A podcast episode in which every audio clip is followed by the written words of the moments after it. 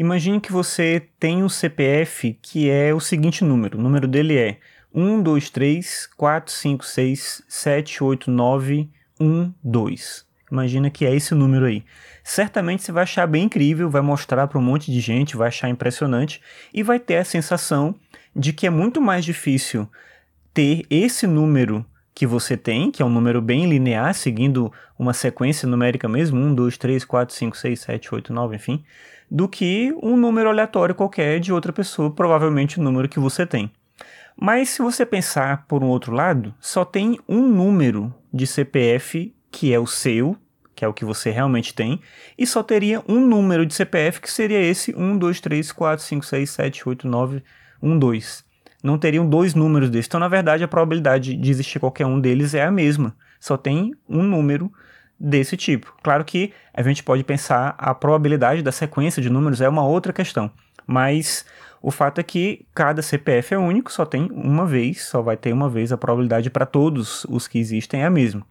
Mas a gente fica encantado com essa questão da ordem. Se você vê algo ordenado, isso gera uma sensação curiosa na gente. Por exemplo, eu descobri esses dias ainda sobre o CPF que se você somar todos os números do seu CPF, o resultado vai ser dois números iguais. Muitas vezes é 44, mas nem sempre é 44. Mas inevitavelmente serão dois números iguais. Por quê? Eu não sei explicar, mas tem algum motivo aí para acontecer isso. De qualquer forma, é a mesma coisa. Você percebendo uma certa regularidade, a gente fica encantado, a gente acha isso algo diferente, talvez até mágico em algum sentido. O Jean Battista Vico, que foi um historiador e filósofo italiano, escreveu o seguinte: ele disse, a mente humana é levada a deleitar-se com o uniforme. E essa ideia dele representa muito dessa discussão. Ele estava falando sobre isso para discutir a própria questão da história e tentar identificar uma regularidade na maneira como a gente pensa a história. E ele fala sobre isso, que a gente tem esse deleite com tudo aquilo que é uniforme, com tudo aquilo que é regular, com tudo aquilo que é ordenado. Um exemplo bem clássico desse tipo de coisa são os quadrados mágicos.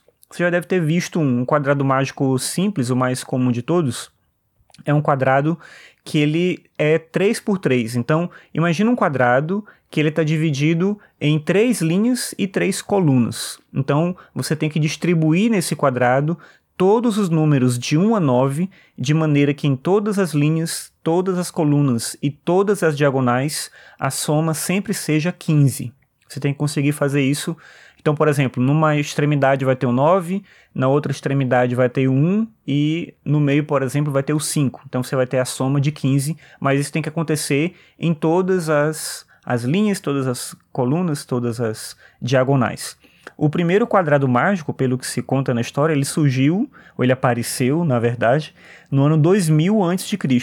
E ele estava inscrito sobre o casco de uma tartaruga que se arrastava saindo de um rio na China tinha ocorrido uma enchente muito grande e o imperador Yu ordenou que se fizessem sacrifícios para apaziguar o deus do rio.